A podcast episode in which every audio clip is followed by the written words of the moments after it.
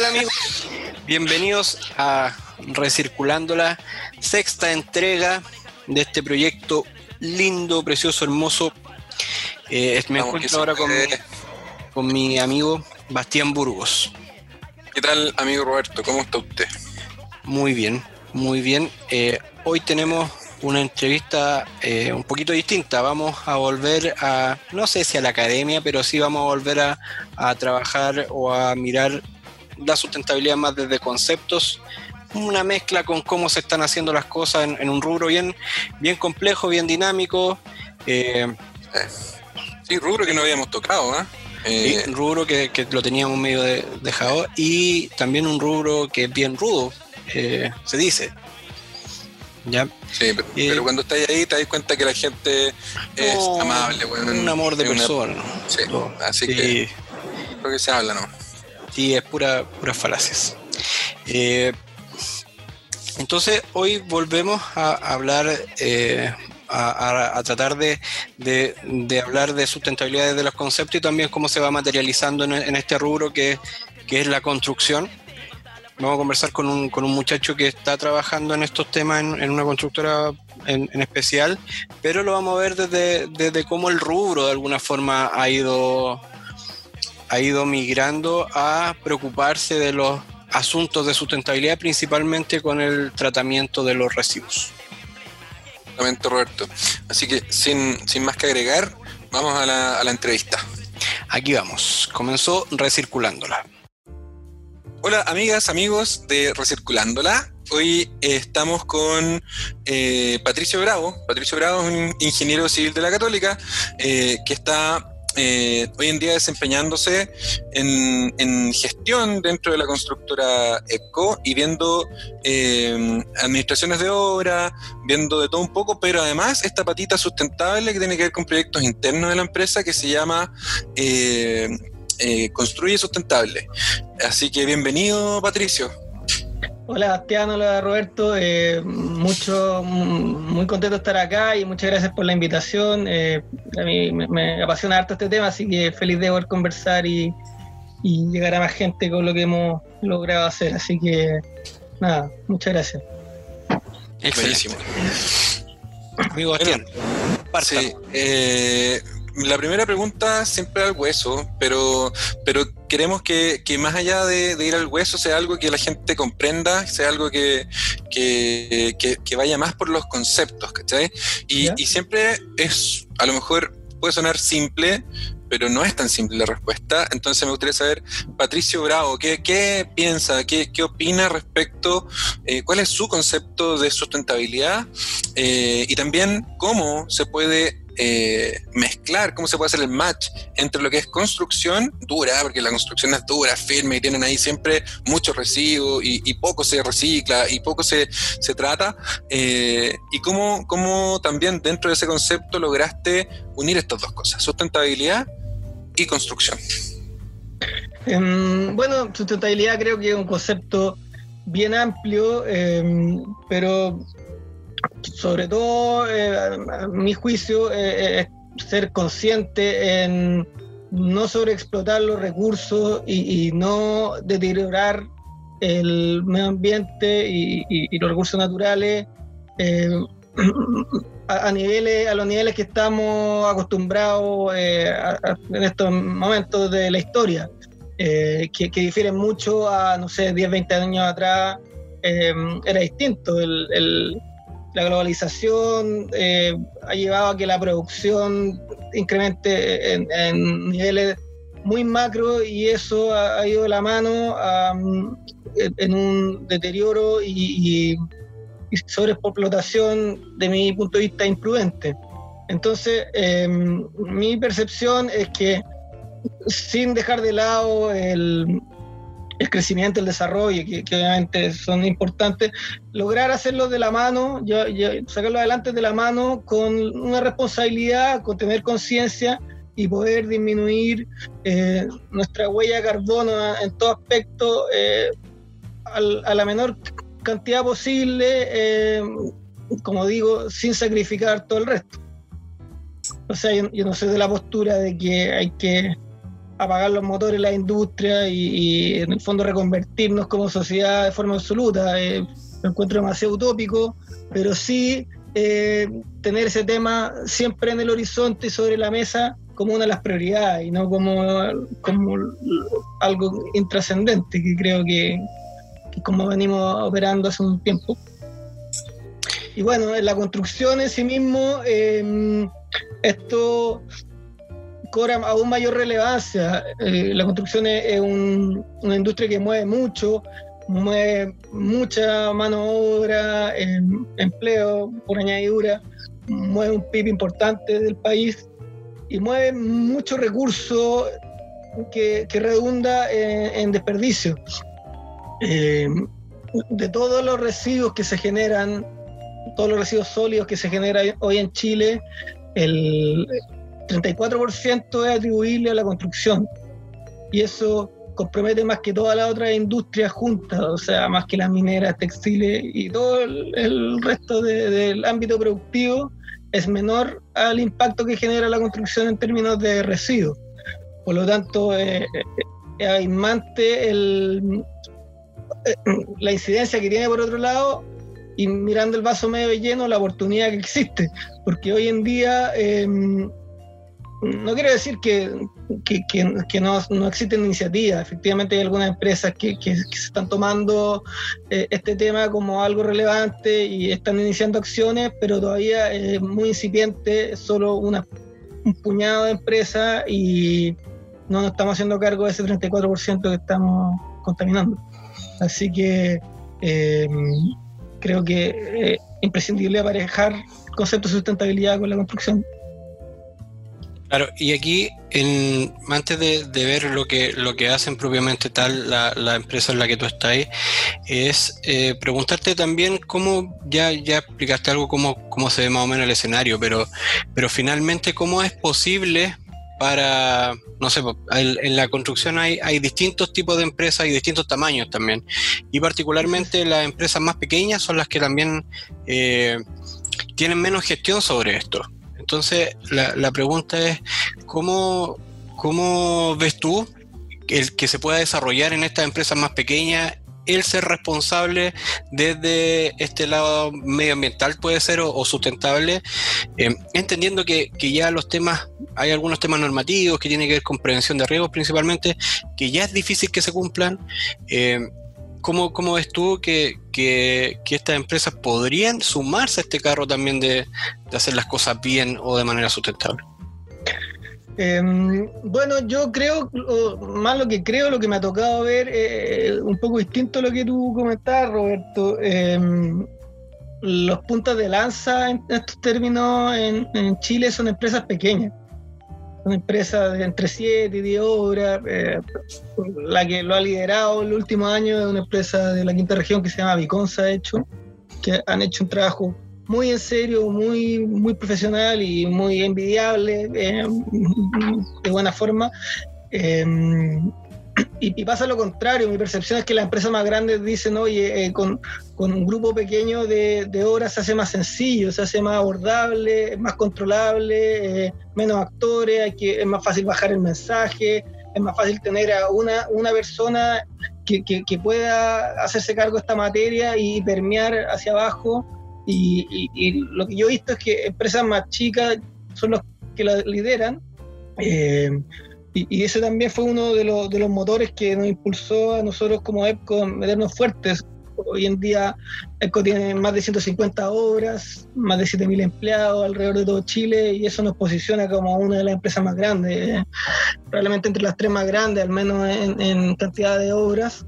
Y, y poder demostrar con el ejemplo de que una empresa de esa magnitud, con las complejidades que eso conlleva, era capaz de subirse al carro de manera seria y, de, lograr que esto se difunda eh, al interior de la compañía, era el desafío y e, e, era la motivación y es lo que de algún modo hemos empezado a lograr.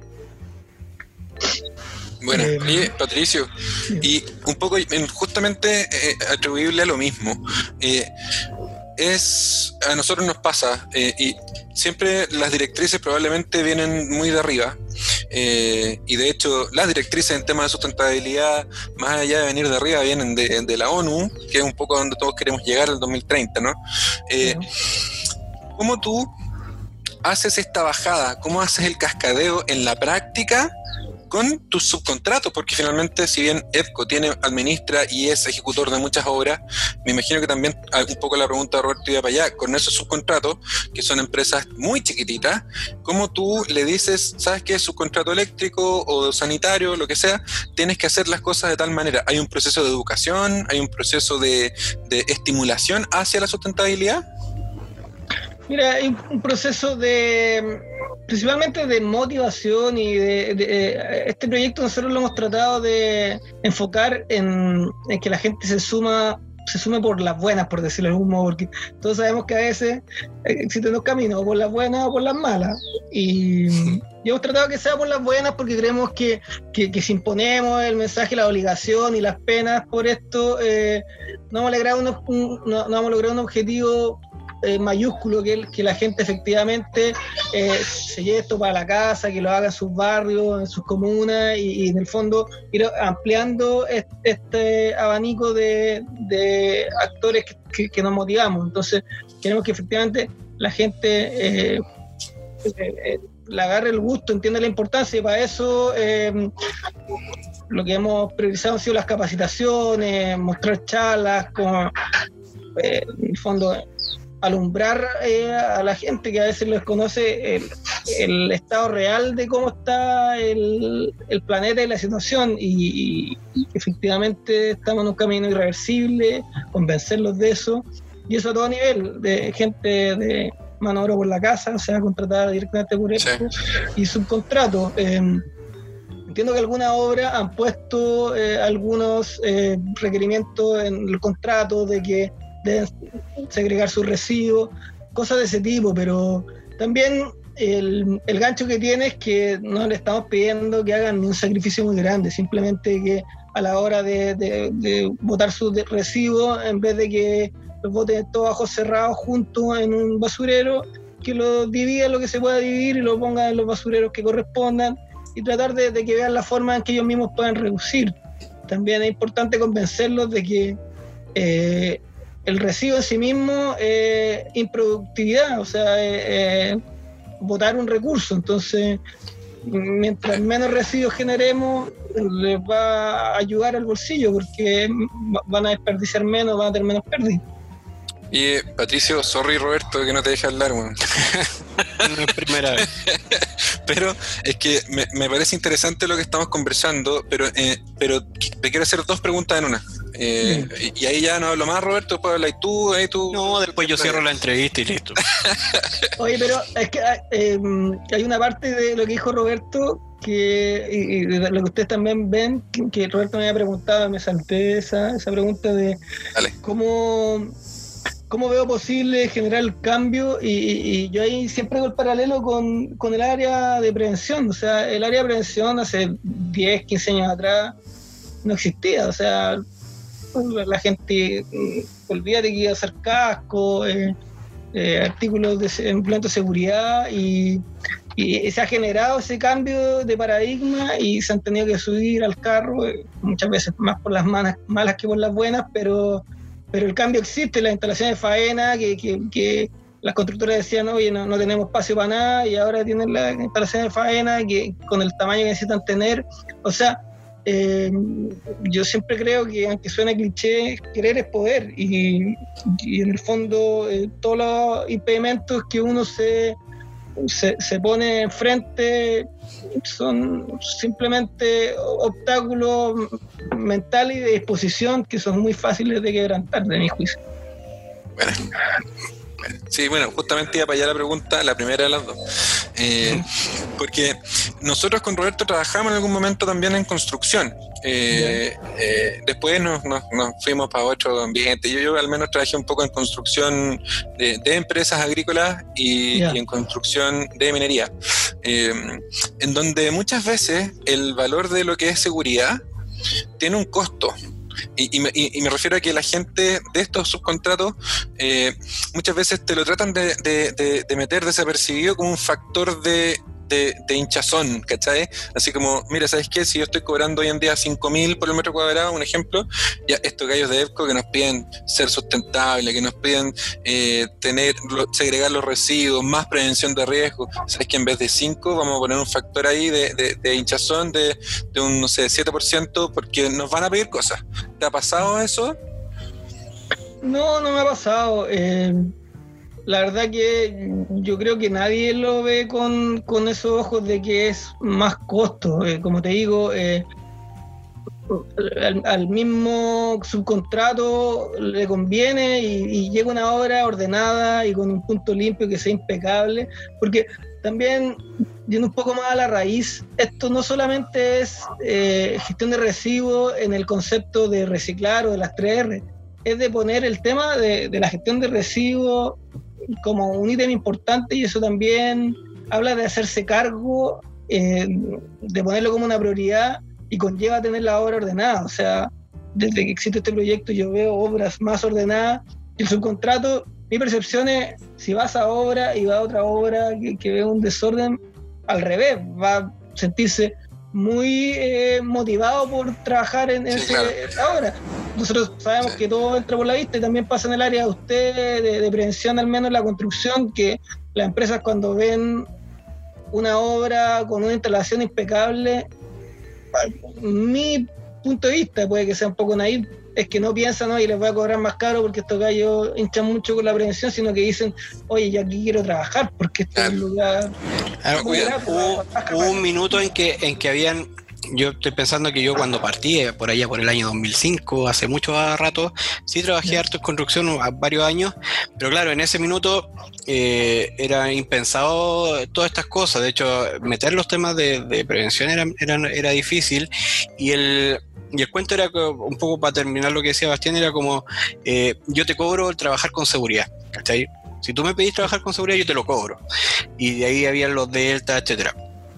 Pero aquí un poco eh, quiero irme también a, lo que tú decías de, hacer las cosas de manera responsable.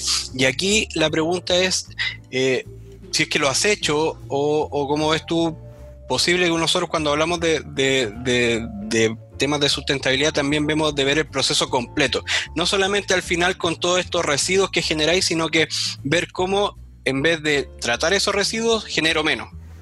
¿Cachai? ¿Eso, eso lo han tocado usted en, tu trabajo o te ha tocado verlo o te ha tocado analizarlo de alguna forma? Sí, el, proyecto Construir Sustentables se enfoca en las tres R, reducir, reutilizar y reciclar. Y mm, la verdad que entregar un libreto de cómo reducir y reutilizar es más difícil porque cada obra tiene sus propias particularidades, materiales. Eh, es muy difícil darles pauta, es mucho más fácil desde el ámbito del reciclaje decirle, oye, tú tienes que tener este tipo de puntos limpios con este letrero, tienes que este, este, este, grupo de recicladores para retirarlo, tienes que poner un subpunto limpio para acercarle el punto de segregación al trabajador es mucho más fácil generar la ficha técnica del proyecto en esos aspectos, pero sí nos preocupamos mucho de transmitir el mensaje en las otras líneas, o sea, desde la reducción, tratar de, fomentar la industrialización, donde claramente eh, eh, es más controlada la operación y hay menos pérdidas, o sea, quiero decir la prefabricación, la industrialización. También eh, la el predimensionamiento, o sea, muchas veces subimos una plancha al último piso del edificio le cortamos una wincha arriba y bajamos y generamos un desperdicio, siendo que te cuesta quizás dos pesos más barato que llegue cortado, ese residuo no se genera o al menos se va a generar la planta que, es menos, eh, que, donde es más controlado, buscar distintos tipos de formatos de los materiales, o sea, estamos acostumbrados a trabajar con la tineta de pintura, que se usa y yo he visto 50 tinetas en, el, contenedor de basura al día. ¿Por qué no trabajamos con tambores eh, metálicos que nos llegan el equivalente a, no sé, 12 tinetas, se usa, se le devuelve al proveedor, te lo vuelve a traer lleno? Hay que acostumbrarse, porque obviamente es más fácil agarrar la tineta y llevarla a la obra, esto tenéis que trasvasijar, pero pero a la larga son beneficios para la empresa y, obviamente para lo que estamos hablando para el medio ambiente.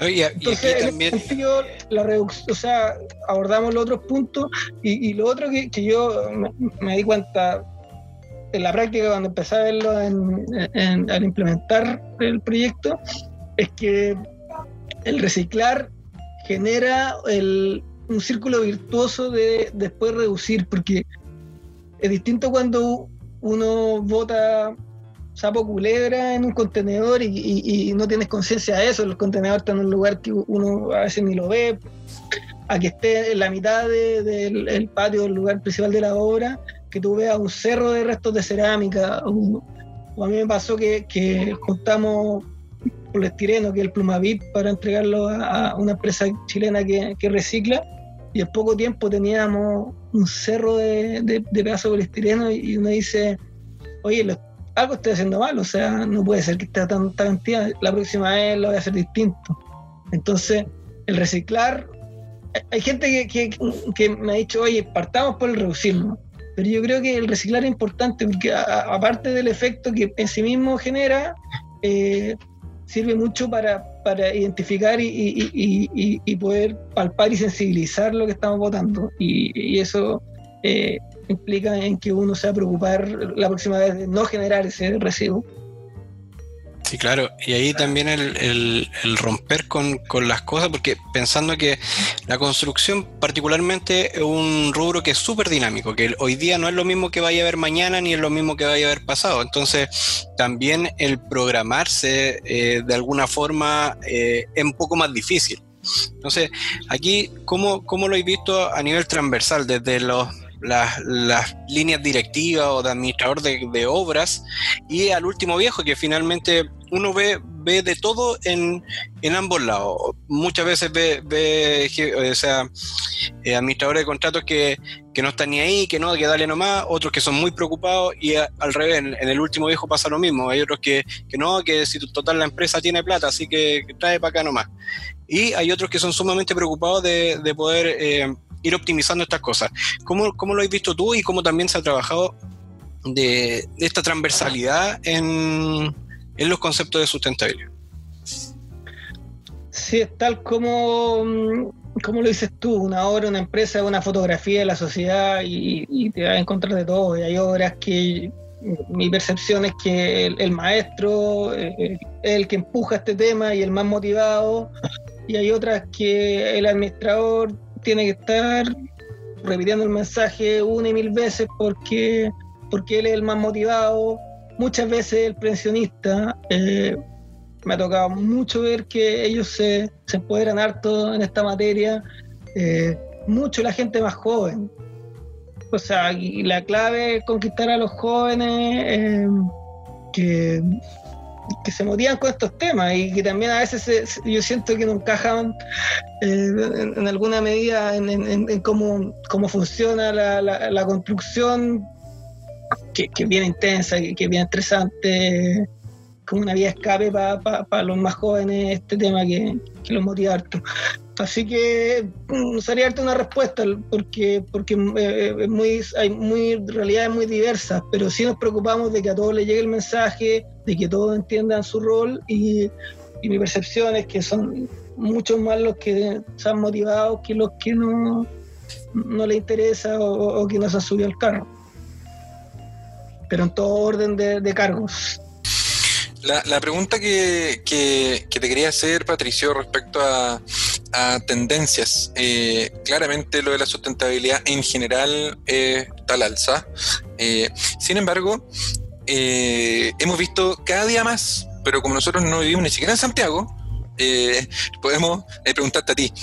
cada día más vemos que que hay eh, edificios con certificaciones medioambientales, con certificaciones, por ejemplo, LEED, el caso del Titanium y otros. Pero en la construcción misma, cuando a ustedes les llega el proyecto y dicen, sabéis que tenemos que empezar a construir esto, ustedes, ¿qué, es lo que nos puedes decir tú respecto a esta tendencia de, cómo va la sustentabilidad en, por ejemplo, aprovechamiento de, luz natural, en, hacer las oficinas mucho más térmicas? Eh, cuéntanos tu, experiencia en ese sentido. Eh, mi percepción es que desde el diseño... Eh, lleva más tiempo este tema en, boga. Eh, arquitectos o, o, los mismos ingenieros están preocupados de la habitabilidad y confort térmico, eh, que eso redunda en, en, hacer espacios que requieran menos energía para calentarse y para enfriarse, ya sea por ventilación natural, aislación térmica.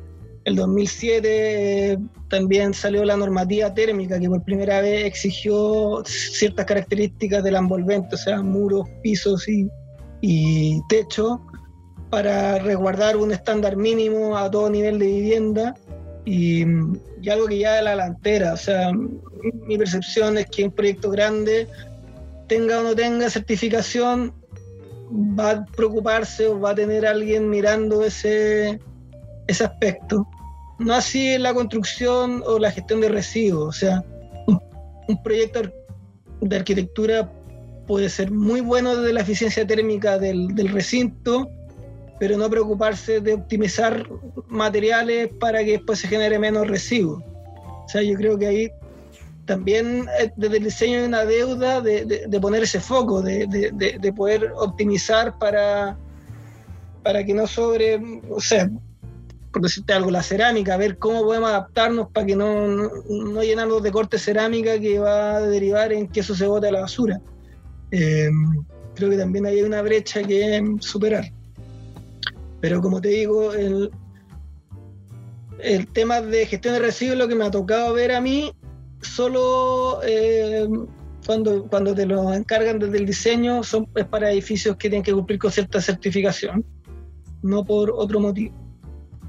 Eh, ahora bien, eh, el año pasado salió la normativa de gestión de residuos en la construcción, que estamos muy contentos por eso y es un mecanismo que, que exige a las constructoras que se hagan cargo de esta materia en sus obras. Eh, hoy en día no es obligatoria, es opcional. Quien quiera puede usarlo. Por ejemplo, el MIMBU si quiere licitar un proyecto puede, puede exigir que se rijan eh, bajo esa normativa, pero no es algo obligatorio que todos debamos ceñirnos para cualquier proyecto.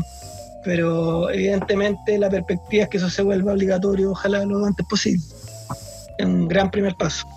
Sí, claro. Eh, bueno, Patricio, la verdad es que eh, nos ha gustado bastante conversar contigo, creo que ha sido súper interesante. Sí, y, bueno, el sello también del programa es que a nuestros invitados les pedimos dos recomendaciones.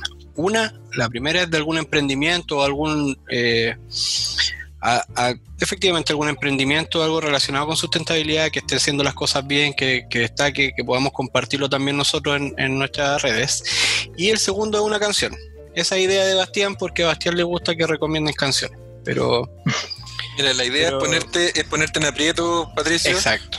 y no, esto no te lo decimos antes en la, en la pauta porque la idea es que sea lo primero que sale de tu corazón, en la recomendación y en la canción.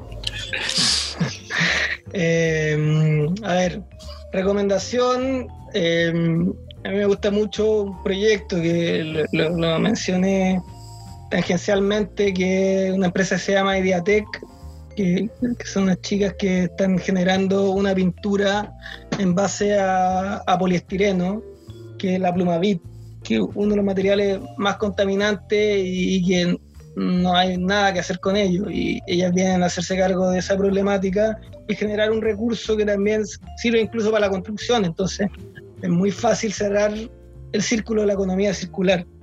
Así que eh, eh, ese emprendimiento yo lo recomiendo, sobre todo para los que escuchen el programa que sean del área de la construcción, incluso que necesite pintar la casa o para algún tema doméstico. Bueno, y lo más difícil, la canción. ¿Canción? Bueno, canción no me resulta tan difícil porque el viernes mi grupo, mi grupo favorito es The Cure, así que Friday I'm in Love. Muy bien, qué buena canción. El tema que, se me viene. Buena, buena, buena, buena, Patricio. Súper. Oye, yo de pues. verdad que súper contento con, con lo que conversamos.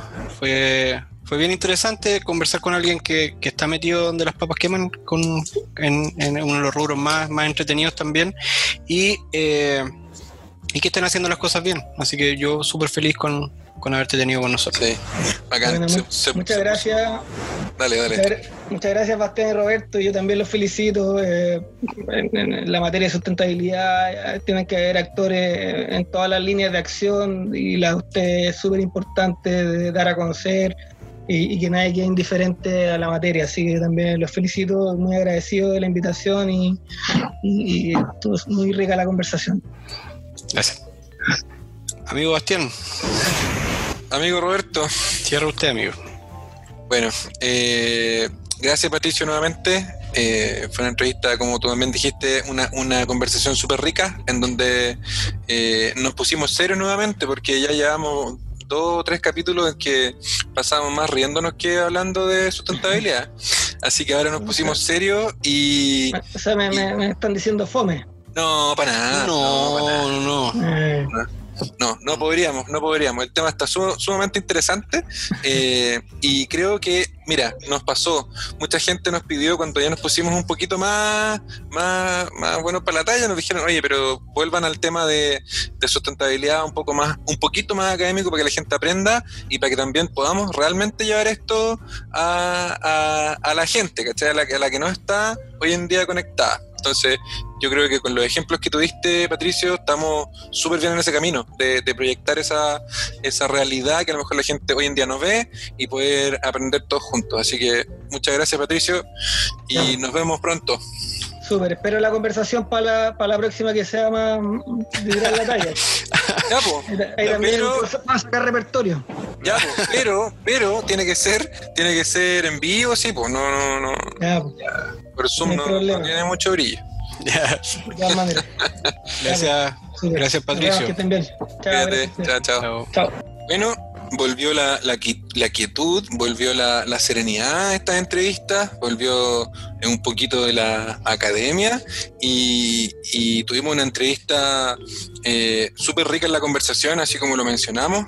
Eh, eh, la entrevista con Patricio fue súper gratificante en el sentido de que un rubro que habíamos dejado un poco de lado logró desde ahora ya sabemos que están haciendo las cosas bien, de una manera sustentable, de una manera limpia, y eso nos pone muy contentos, nos pone contentos porque eh, finalmente todos están por esa responsabilidad que, que hay que hay que tener y es la que nosotros también queremos un poco difundir con este podcast. Así que estamos felices. Roberto, no sé si tú quieres agregar algo.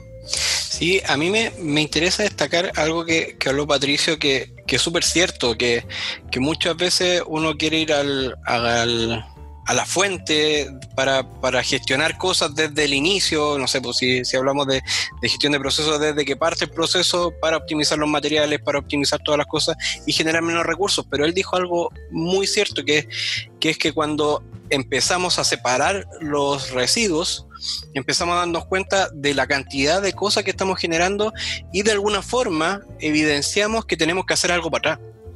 Pero si no tenemos esa información, de repente quedan las cosas ahí en el aire, será cierto o no, y, y la verdad es que una buena forma, creo yo, de darse cuenta en eso, y eso si uno se lo lleva a la, a la casa, no sé, Bastián, tú también tenías algunas pequeñas cositas asociadas al reciclaje en tu casa, y cuando vais separando algunas cosas, te dais cuenta de que generáis muchas cuestiones que no deberíais Oh, generar. Sí. Y cuando lo separáis, a mí me pasó que, que partí ahora con, con los temas de, de lombricultura y la verdad es que la cantidad de basura menos que se va es importante. Sí, yo creo que ronda el 50-60% de la basura. Yo, por ejemplo, lo que comentabas tú, eh, hoy día tuve una conversación al respecto con unos colegas y finalmente, primero, ¿qué parte de la basura es importante? Toda, toda, ¿cachai? No hay, no hay una parte de la basura que uno diga, no, sabes que esto es un desecho. Todo se puede reutilizar, todo. La, la, por ejemplo, yo lo que tú me comentabas, en la casa tengo la compostera donde todo lo que es vegetal, todo lo que, lo que se puede echar ahí, lo echamos y nos disminuyó la basura, pero enormemente, enormemente. Y, y, y con los temas que hay en zonas rurales como, como donde yo vivo, Roberto, que no pasa directamente, no pasa la basura, ¿cachai? Y entonces eh, tenía una alternativa súper viable para disminuir tus tu, tus volúmenes de basura. Así que eh, pasa lo mismo en esto más chiquitito, como dices tú, en las casas, y pasa también en constructora, en empresas gigantes, hay que hacerlo. Es parte de nuestra responsabilidad hacerlo. Oye, y otra cosa que me llamó la atención eh, tiene que ver con el emprendimiento que él recomendó, que tiene que ver con el, recuperar el poliestireno y, y realizar o fabricar pinturas con él. Entonces, ahí van a, vamos a indagar un poquito más con ello, ojalá de repente también poder tenerlo en, en Recirculándola y poder eh, conversar un poquito más en detalle de qué es lo que se trata. Entonces, ahí lo- el mensaje es que si uno busca, va a encontrar y va a encontrar qué hacer con un montón de cosas y se va a dar cuenta de que efectivamente hay, hay empresas, hay emprendimientos que están haciendo cosas con lo que otros eh, creen basura. Ya lo hemos visto en un en, en podcast anterior, lo vimos con la Intensa, y la Intensa recupera la ropa. eh, y así ahora este emprendimiento que nos, nos recomendó Patricio, que recupera el poliestireno, y eh, hay así empresas que, que recuperan plástico, que recuperan distintos Sí. tipos de residuos. Sí, sabéis que lo más importante a mí hoy en día, y yo creo que lo compartimos, es que hemos aprendido tanto. ¿eh? Y, y- y- y en cinco o seis semanas hemos aprendido eh, muchísimo respecto a, a temas de innovación, sobre todo cómo innovar, cómo reinventarse y si te reinventáis de manera responsable, mucho mejor. Así que eh, contentísimo con el programa por, el, por lo social que tiene, por, por lo educativo que tiene, porque no solo aprende la gente, sino que también aprendemos nosotros. Sí, le- les recomendamos que vayan escuchando los capítulos anteriores. Hemos tenido, partimos con, con temas muy desde la academia, muy desde, desde la teoría. Eh, vimos un par de emprendimientos, tres emprendimientos en realidad que, que están asociados al manejo responsable de animales, por un caso. eh, eh, con, con todo lo que eso conlleva, el manejo de residuos, etcétera. Vimos el reciclaje de ropa, que, que finalmente no utiliza o no genera residuos tampoco y vimos la- en el capítulo anterior con Nicole, vimos el, reciclaje de, plástico y, y que se están haciendo cosas, se está moviendo el mundo para eso. Y ahora vimos que la construcción también, un, un rubro que, que uno de repente ve medio, medio lejano, como medio al lote, no es al lote. Entonces ya se están haciendo cosas y se está eh, construyendo de manera sustentable y eso nos tiene muy contentos. Así es. Bueno, sin nada más que agregar por mi parte, un abrazo grande, Roberto. Te quiero mucho. Yo también lo quiero, amigo. ¿Y por qué esa cara de pena, weón? Ah, No, es que me emocioné. Ah, qué bueno, compadre. Qué bueno. Y- Bueno, un abrazo grande. Bueno, amigo, un abrazo. Esto fue Recirculándola. Nos vemos. Chao, Lin.